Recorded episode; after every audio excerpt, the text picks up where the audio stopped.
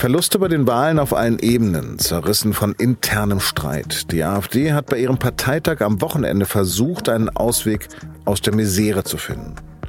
Doch statt Einigkeit kam es zu einem politischen Erdbeben, sagt SZ-Parlamentsredakteur Markus Balser. Warum?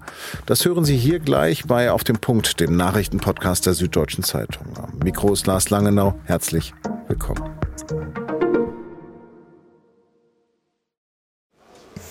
So, noch acht Sekunden. Fünf. Ganz zum Schluss war der dreitägige Parteitag der AfD im sächsischen Riesa doch abrupter zu Ende als wohl gedacht. Mitten in einer hitzigen Debatte zur Außenpolitik gab es am Sonntagnachmittag einen Antrag zur Geschäftsordnung. Eins und Ende bitte einblenden. So, dann stelle ich fest, und der wurde angenommen. Der Parteitag wurde da mit deutlichem Jubel von Teilen der Delegierten abgebrochen. Das heißt, wichtige inhaltliche Anträge wurden gar nicht mehr debattiert, weil davor einfach zu lange und zu heftig gestritten wurde.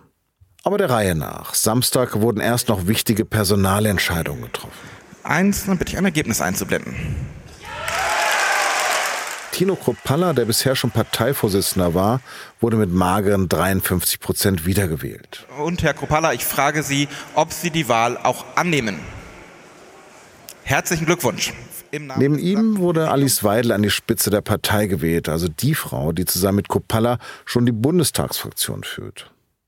Gewählt wurde auch der restliche Bundesvorstand und schon davor hat es einen heftigen Schlagabtausch zwischen dem für AfD-Verhältnisse gemäßigten Lager und dem noch rechteren Parteiflügel gegeben.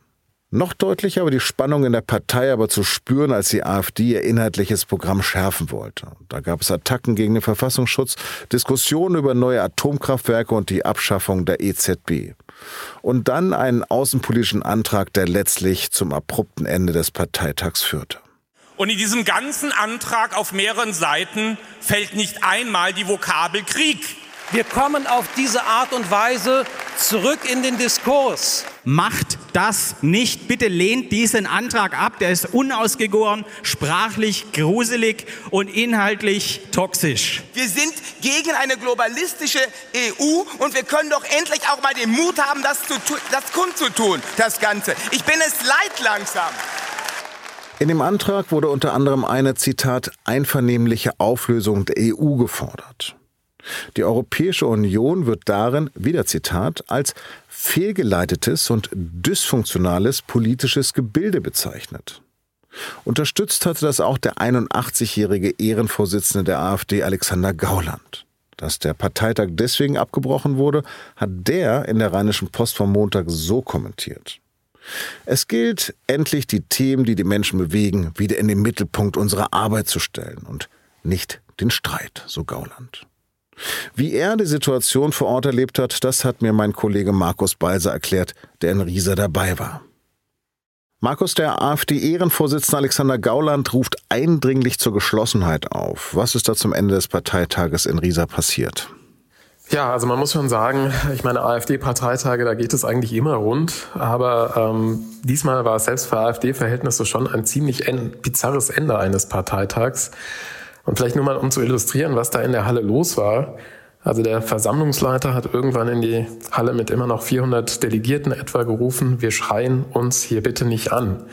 Also es ging ziemlich laut zu und ähm, Alice Weidel beispielsweise soll in diesen ähm, Diskussionen und Debatten, in denen es ziemlich hoch herging, einem Kontrahenten dann sogar den Vogel gezeigt haben, was für die nächsten großen Debatten ähm, gesorgt hat. Und ähm, es war eben schon, es ging ziemlich hoch her auf diesem Parteitag, das kann man nicht anders sagen. Es ging da ja um das Verhältnis der Partei zu Europa.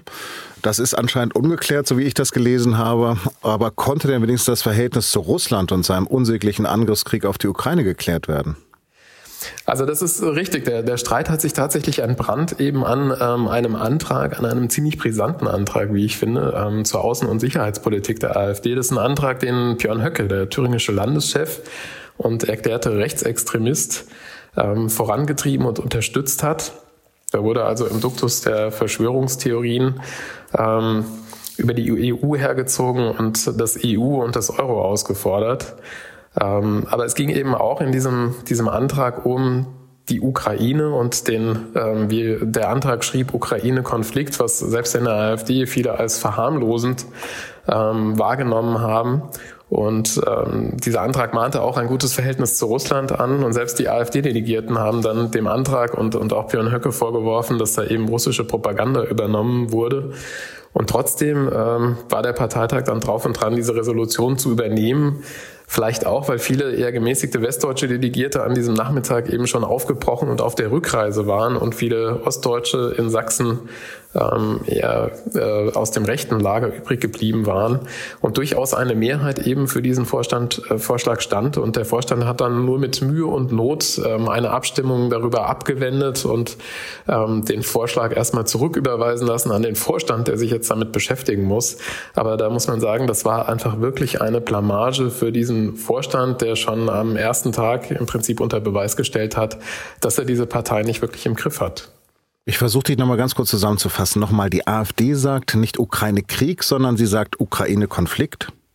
Nicht die ganze AfD sagt das, aber eben ähm, ein, ein Teil hält diesen, diesen Krieg für einen Ukraine-Konflikt und äh, das wird eben von einem anderen Teil ähm, als verharmlosend wahrgenommen. Das hat eben für, für großen, das ist ein großer Streitpunkt in der AfD geworden. Die einen ähm, in der AfD wollen die Ukraine unterstützen, sind für Sanktionen gegen Russland und auch für, für Waffenlieferungen an Kiew und die anderen wollen eben genau das Gegenteil. Die wollen ein gutes Verhältnis zu Russland, ein Ende der Sanktionen. Ähm, das ist eher die Position der, der weit Rechten. Und der Parteitag sollte da eigentlich eine Klärung bringen. Aber auch dieser Punkt, der sollte am Ende abgestimmt und, und diskutiert werden. Er ist nicht mehr diskutiert worden wegen des Abbruchs des Parteitags. Und die Gefahr für die AfD ist eben nun, dass dieser sehr wichtige Punkt ja auch für die nächsten Monate weiterhin ungelöst ist und der Streit damit weitergehen wird, auch weit nach diesem Parteitag. Neben Tino Kupalla führt nun noch Fraktionschefin Alice Weidel die Partei. Zielt diese Personalentscheidung bereits in eine Richtung?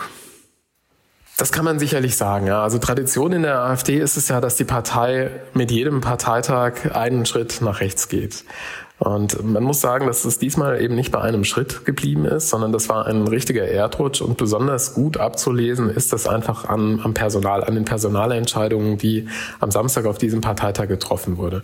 Die AfD, die hat immer eine Führung, die gemäßigte und weit rechte Strömung vertrat bisher. Das galt auch für den Vorstand, für die, für die Doppelspitze. Es gab immer einen Vorstand, ähm, eine Parteispitze, die für den gemäßigten Teil stand und eine für den ultrarechten Teil.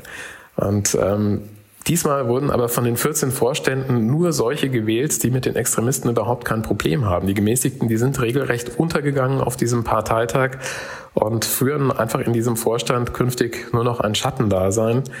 Und unter dem Strich muss man da wirklich sagen, also klarer kann eine Botschaft nicht ausfallen. Die Rechten in der AfD, die haben in der Führungsspitze inzwischen das Ruder übernommen. Sie sind stark, sie besetzen wichtige Posten und sie intonieren auch die Stimmung und Beschlüsse auf solchen Parteitagen. Und sind das alles Gefolgsleute von Björn Höcke? Also das sind zumindest Leute, ähm, die mit Björn Höcke kein Problem haben. Und ähm, wenn man jetzt mal die Frage aufwirft, ähm, die die Forscher inzwischen auch aufwerfen, Politikwissenschaftler, wie weit ist eigentlich die Höckisierung der AfD fortgeschritten? Da muss man sagen, sehr weit. Ähm, das ist schon interessant, weil der Thüringer Landeschef ja eigentlich formell gar kein Amt im Bundesvorstand innehat. Aber er ist eben und er entpuppt sich immer mehr als der Spiritus Rector der gesamten AfD. Beispielsweise hat er auf dem Parteitag Tino Kropalla dessen sehr, sehr knappe Mehrheit als Parteichef beschafft und er intoniert die Stimmung im Saal. Er ging immer wieder ans Mikrofon, wenn es eng wurde und hat dafür gesorgt, dass eben bestimmte ähm, Anträge, Beschlüsse angenommen wurde. Und besonders klar, um da mal ein Beispiel zu nennen, wurde das an einem Antrag, den er unterstützt hat. Ähm, er hat nämlich darauf gedrungen, dass der Weg bereitet wird, dass die AfD mit sehr weit rechten Organisationen in Zukunft wieder besser zusammenarbeiten kann. Die AfD hat eine Unvereinbarkeitsliste. Das heißt, mit bestimmten rechten Organisationen darf man überhaupt nicht zusammenarbeiten, darf auch deren Mitglieder nicht aufnehmen. Und äh, auf der Liste stand auch eine sehr fragwürdige Gewerkschaft, nämlich die Gewerkschaft Zentrum. Ähm, Björn Höcke hat sich jetzt auf dem Parteitag dafür eingesetzt, die von dieser Unvereinbarkeitsliste zu streichen und, und sich ähm, der, der Gewerkschaft wieder zu öffnen. Und dazu muss man wissen, dass das eine Organisation ist, die selbst in der AfD viele für, für schwierig und problematisch halten. Da hieß es etwa auf dem Parteitag, diese Zusammenarbeit sei zu heiß, es gebe da Kontakte ins, Rechts, ins rechtsextreme Milieu, um nur eine, einige Warnungen zu nennen. Und trotzdem am Ende folgte die Partei Höcke und ermöglicht jetzt wieder offizielle Kontakte. Und ähm, dass das alles im, der AfD im Kampf gegen die Beobachtung durch den Verfassungsschutz schaden könnte und auf die Füße fallen könnte, das hat Höcke mit, mit einer ziemlich bemerkenswerten Ansage abgebügelt. Und sein Credo war da, der Verfassungsschutz, der hat uns überhaupt nichts zu sagen. Wir entscheiden selbst, wer Extremist ist und wer nicht. Und ähm, dass ein rechter Extremist aus dem Reihen der AfD, also einer Partei, die im Bundestag sitzt, an diesem Sonntag so etwas öffentlich sagt, das muss man sich schon auf der Zunge zergehen lassen. Es ist ja der erste Parteitag nach dem Abschied von Jörg Meuthen. Gibt es noch irgendwelche Leute, die so in diesen Zusammenhängen als gemäßigt gelten? Es gibt schon noch die Gemäßigten in der AfD, aber das Problem für die Gemäßigten ist, sie haben einfach keine wichtigen Posten mehr inne. Sie sitzen vielleicht noch in der Fraktion in wichtigen Posten, sie sind da Fraktionsvizechefs, aber in der Partei selbst ähm, fristen diese Gemäßigten eben nur noch ein Schattendasein und das wird für die nächsten zwei Jahre zumindest eben, solange sind die Vorstände gewählt, auch so bleiben. Also man stellt sich in den gemäßigten Reihen eher darauf ein, dass man jetzt eine sehr lange Durststrecke hat und es gibt auch die Überlegungen unter den Gemäßigten, ob das eben für, für diese Klientel noch die, die richtige Partei ist. Wir wissen auch, dass Mitarbeiter aus dem Bundestag jetzt schon nach wenigen Tagen bereits überlegen, ob sie ihre Jobs kündigen, weil sie in der AfD für sich inzwischen keine Zukunft mehr sehen. Markus Ab, vielen Dank für deine Einblicke. Danke.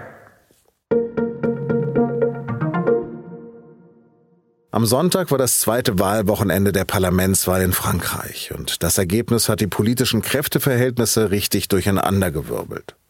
Präsident Macron braucht jetzt einen Koalitionspartner, um Mehrheiten organisieren zu können. Denn Macrons Wahlbündnis kam nur auf 249 Sitze. Für die absolute Mehrheit in der Nationalversammlung wären aber mindestens 40 Sitze mehr notwendig gewesen.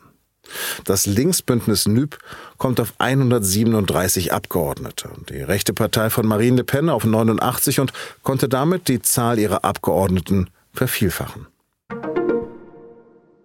In einem Akt voller Symbolik geht ein Zahn des kongolesischen Unabhängigkeitshelden Patrice Lumumba zurück in die Heimat. Zur Übergabe am Montag reisten Familienmitglieder und Behördenvertreter nach Brüssel. Lumumba war der erste Premierminister der Demokratischen Republik Kongo. 1961 wurde er ermordet. Seine Leiche wurde in Säure aufgelöst. Lumumba ist wegen seines Kampfes für die Unabhängigkeit und die Befreiung aus der Kolonialisierung bis heute eine wichtige Figur in der afrikanischen Geschichte.